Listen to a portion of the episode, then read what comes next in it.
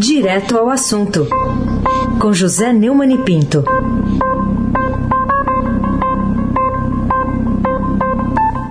Oi, Neumani, bom dia. Bom dia, Raíssen Abac, Carolina Ercolim. Bom dia. Almirante Nelson e o seu transatlântico. Bárbara Guerra, Afrânio Vanderlei, Clã Bonfim, Manuel, Alice Isadora. Bom dia, melhor ouvinte. Ouvinte da Rádio Eldorado 107,3 FM. Ah, esse é Abac, o craque.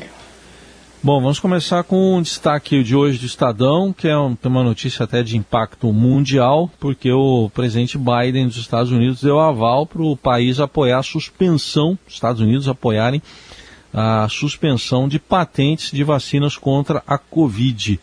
Qual a importância dessa notícia, Neumann, para a imunização? Essa proposta foi é, feita pela Índia e pela África do Sul na Organização Mundial do Comércio. O objetivo é ajudar países atrasados na imunização. O, o Biden inverteu completamente a, a política de apoio, é, bastante suspeita, né, inclusive de participação financeira do Donald Trump é, a respeito dessa quebra de patentes. O senador Zé Serra, que foi ministro da Saúde sempre citado pela competência com que tratou desse tipo de problemas, elogiou essa decisão do governo Biden é, é uma verdadeira reviravolta. É, ele liderou a iniciativa brasileira para a quebra de patente da Nelfinavir, medicamento que integrava a lista de 12 itens do coquetel anti-AIDS. E foi a primeira vez que o governo brasileiro quebrou a patente de um medicamento. Né? Essa adesão ao pleito da, dos laboratórios do Parque Laboratorial Americano no, na, pela família Bolsonaro para seguir os passos do Donald Trump, para ser pato do Donald Trump, está criando um, um problema grave. O Brasil é, depende de insumos para fabricar vacinas que vêm da Índia e da China, e esses países é, é, continuam. A China sendo xingada pelo, pelo Bolsonaro e a Índia é, sendo traída, como nos explicaram o, o embaixador Roberto Abdenur e o epidemiologista Gonzalo Vecina na série Neumann Entrevista do blog do Estadão, chamando atenção para o abandono da parceria com a Índia na proposta de quebra de patente de vacina. Os bolsonaristas aliados a Trump é, não têm o menor interesse pelo interesse nacional. E o interesse nacional nada tem que ver com o negócio da indústria farmacêutica americana. Essa postura que se considera ideológica, na verdade, é uma postura prejudicial. Ela causa prejuízos à nossa saúde. É, centenas de milhares de brasileiros estão morrendo, dependendo da vacina para voltar a circular e a trabalhar. E o Brasil é, tem essa posição absurda, que precisa ser revista urgentemente. E espero que o novo chanceler participe da mesma opinião que o Serra, que é a minha aqui. Carolina Ercolim, tintim por tintim. Queria te ouvir sobre essa reportagem de Estadão de hoje, falando que o apoio ao presidente Bolsonaro nas redes tem sofrido um abalo. Queria a sua impressão sobre se isso de fato interfere né, na, na, na, na, vida do presidente, no que ele programa dizer né, para incitar os seus apoiadores ou não, enfim. Qual é a sua avaliação sobre esse apoio dele? Ontem eu avisei que o foi um, uma verdadeira enxurrada de xingamentos uh, a respeito da, do Twitter do, do Bolsonaro a respeito do, da morte do Paulo Gustavo. Né? Agora, uh, o, o Estadão está trazendo a notícia que os dados do Twitter levantados pela Diretoria de Análise de Políticas Públicas da Fundação Getúlio Vargas, a pedido do jornal, mostra que o presidente perdeu capacidade de atrair novos seguidores desde o pronunciamento da TV em março, quando apelou para o fim do isolamento social. Esse foi também o momento em que recebeu mais comentários negativos na rede social. Para os especialistas ouvidos pelo Estadão, a pandemia do novo coronavírus acelerou a perda de apoio do presidente e a radicalização de seu discurso em momentos de tensão política tem sido a forma de recuperar simpatizantes. Ele pensa que vai disputar o segundo turno é, da eleição de 22 e para isso ele conta com esse apoio desse grupo aí, que é um grupo, na minha opinião, bastante reduzido para garantir esse apoio. Né? A perda de ídolo parece ter sido o despertador que acorda a população brasileira para a relação entre imunização tabajara e as centenas de milhares de mortes pela pandemia da Covid-19. Né? O povo de Bolsonaro está fugindo de ser rebanho a ser imunizado à base da liberação geral da mortandade. Para isso, foi fundamental a perda de um ídolo como Paulo Gustavo. Começa a passar da hora do presidente cair na real, sob pena de comprometer de vez a disputa do segundo turno. Né? Agora, é, o editorial Autoincriminação, que nós acabamos de ouvir, é, termina dizendo que bravatear é o que resta a Bolsonaro já que seu governo, incompetente para conter a pandemia, foi igualmente incompetente para esvaziar a CPI. Sua única competência parece ser produzir provas contra si mesmo. Um presidente que, cobrado ao usar máscara, diz que já encheu o saco disso, pô, como fez em seu discurso, e o Raíssa lembrou aqui, não precisa de detratores. Aí se abaque o craque.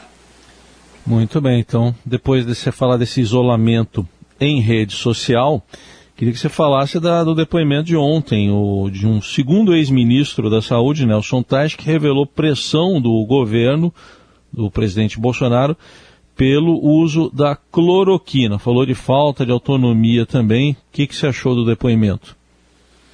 Foi um depoimento água com açúcar, maior laranjado, né? como se esperava. Não teve o impacto do depoimento do Luiz Henrique Mandetta no dia anterior. O, o Nelson Tate é, disse que percebeu ao longo daquele período, e eu não precisava de um período longo para perceber isso, que eu não teria a autonomia necessária para conduzir o Ministério como eu acreditava que fosse a forma mais correta. Ele disse essa falta de autonomia ficou mais evidente em relação às divergências com o governo quanto à eficácia e extensão do uso do medicamento cloroquina. O depoimento água morna do ex-ministro Brevidade frustrou os oposicionistas que queriam reforçar a teoria do impeachment e os governistas que não conseguiram dele argumentos para combater o depoimento sereno, relevante e duro de Mandetta. Carolina Ercolim, tintim por tintim. O governo de São Paulo amplia o leque de vacinados, é, tem uma, uma, uma, expectativa das pessoas começarem, até as pessoas com comorbidades, né, entrarem nesse calendário. É, queria a sua opinião sobre essa política que está sendo usada aqui em São Paulo, que aliás foi esclarecida agora há pouco pelo secretário estadual de saúde, Jean Gorenstein. É, depois da entrevista do Jean Gorenstein, que você conduz, vocês conduziram muito bem, eu venho aqui para comentar o seguinte: a vacinação é, contra o coronavírus para grávidas com comorbidades e puérperas a partir dos 18 anos e adultos com comorbidades ou deficiência permanente entre 55 e 59 anos, é, passou a, a, a, incluir né, gestantes com comorbidades acima de 18 anos, que começam a ser imunizados a partir da terça-feira 11, assim como pessoas de 55 a 59 anos que tenham deficiências permanentes. E o Estado inicia a imunização dos trabalhadores do metrô. E aí começa depois as, os adultos de 55 a 59 com comorbidades. Ao todo, ela deve atender 1 milhão 325 mil pessoas. Né? Mas, apesar de ter sido o primeiro estado a vacinar professores no Brasil, o governo de São Paulo não tem previsão para continuar a imunizar os trabalhadores da educação com menos de 47 anos. Eu acho que os professores e funcionários de escolas precisam ser vacinados para que as crianças não continuem tendo a sua formação escolar a sua instrução básica prejudicada. É, é fundamental que o Brasil recupere a grande, é, o grande gap, né, o grande abismo educacional provocado por esses ano e meio de, de, de pandemia. E para isso, a primeira solução que se pensa é recuperar a capacidade de compra de vacina e imunizar os os adultos que frequentam o dia a dia das escolas. Aí se abaque o craque. E uh, falando de economia, a Selic, a taxa básica de juros, vai a 3,5% ao ano, a segunda alta deste ano que foi uh, decidida ontem na reunião do Comitê de Política Monetária do Banco Central. O que, que você acha que pode ter levado a autoridade monetária a tomar essa decisão, Neumani? É, foi, isso foi, é, foi resolvido assim na tentativa de conter a escalada mais recente da inflação no Brasil. Né? Então, é, ontem, o Banco Central elevou a Selic, a taxa básica de juros, de 2,75% para 3,5% ao ano. Esse foi o segundo aumento consecutivo de 0,75 ponto percentual num movimento iniciado em março. Ao anunciar a decisão, o banco também sinalizou a intenção de promover um novo aumento no próximo mês para 4,25% ao ano. A, alta de juros ocorre apesar das dificuldades do Brasil para reativar a atividade econômica. Por trás da decisão do Banco Central está o medo de que a inflação brasileira possa acelerar, em especial no próximo ano, que passou a ser a próxima, a principal referência da instituição em sua decisão sobre os juros. Eu acho que sim, que é preciso manter forte a vigilância para evitar a deletéria volta da inflação que poderia agravar ainda mais, muito mais, a possibilidade de um desastre econômico que já é enorme. Quer dizer, a possibilidade de aumentar muito esse desastre econômico já é enorme, se transformar numa coisa praticamente inadministrável, num desgoverno cuja gestão é absurdamente de péssima qualidade. Carolina Ercolim, tintim por tintim. Falemos então sobre é, uma, uma reportagem aqui do jornal na quarentena Big Brother Brasil. Retrata manias do brasileiro. Que novidade essa notícia né, da vitória da sua conterrânea aí, Juliette Freire no reality show de maior sucesso da televisão brasileira. Traz aqui para a nossa, nossa discussão um, texto bem. É, que pega algumas peculiaridades interessantes né, do, do Eugênio Butti. Sim, é, ele. É a Juliette Freire, que é de Campina Grande, é, paraibana como eu, e de Campina Grande como a Isabel, teve 90,15% dos votos. Ela é advogada e maquiadora e venceu o Big Brother Brasil 21. Em segundo lugar vem a influenciadora Camila de Lucas, com 5,23% da preferência do público, em seguida pelo cantor Fiuk, que conquistou a terceira colocação com 4,62% dos votos do público. Teve até carreata lá em Campina Grande, apesar da necessidade de acabar com essa questão da, da aglomeração. Né?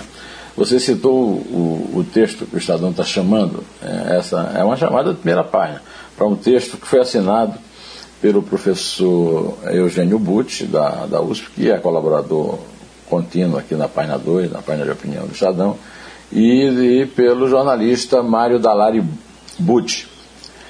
Por mais é, que gostem de xingá-lo, escreveram o, o Eugênio e o Mário, pelo mau gosto, pelo tom apelativo, pelo visual escatológico, o Big Brother Brasil é hoje a maior escola da televisão brasileira. Segundo a dupla, não tanto pelos hábitos, gírias e gestos que dissemina entre os espectadores, mas principalmente pelo que ensina sobre os caprichos e, e as manias do público brasileiro quando é convidado a decidir o destino das celebridades de ocasião. Em nenhum outro programa se vê com tanta nitidez né, o caráter sentimental da nossa gente. Em nenhum outro, segundo os especialistas, se escancararam em close as costuras estéticas e éticas que atam uma certa pieguice nacional a um senso de justiça popular que se pretende o próprio juízo final. Este é o primeiro parágrafo do texto do Eugênio. E eu quero, e do Mário, né? Eu, não, eu conheço o Eugênio. O Mário é filho dele, viu? É filho dele. É filho Portanto, dele. neto de Dalma de Abril da Lari. Isso, né? é. Por isso, Mário da Lari Butti, né? É, eu diria, porque não me consta, talvez o Eugênio e o Mário possam é, me esclarecer isso, né? mas não me consta é, que no resto do mundo haja o interesse, o sucesso, a movimentação de dinheiro que há no Brasil é, nesse reality show. Né? Então eu, eu, eu me, me, me aventuro a, a, a, meter um pouco aqui na excelente análise dos dois e dizer que espiar pelo buraco de fechadura ainda é o único esporte que compete com o futebol na categoria de mais popular. E a perda de público no resto do mundo não altera em nada isso por aqui. E é por aí que eu vou encerrando a minha fala de hoje pedindo que a, a Carolina Ercolim e o, da, e o Heisen façam aí a contagem uhum. de um desejo de um belo dia, uma bela quinta-feira para todos os participantes do programa e os nossos queridos ouvintes. É três. É dois. É um. Em pé.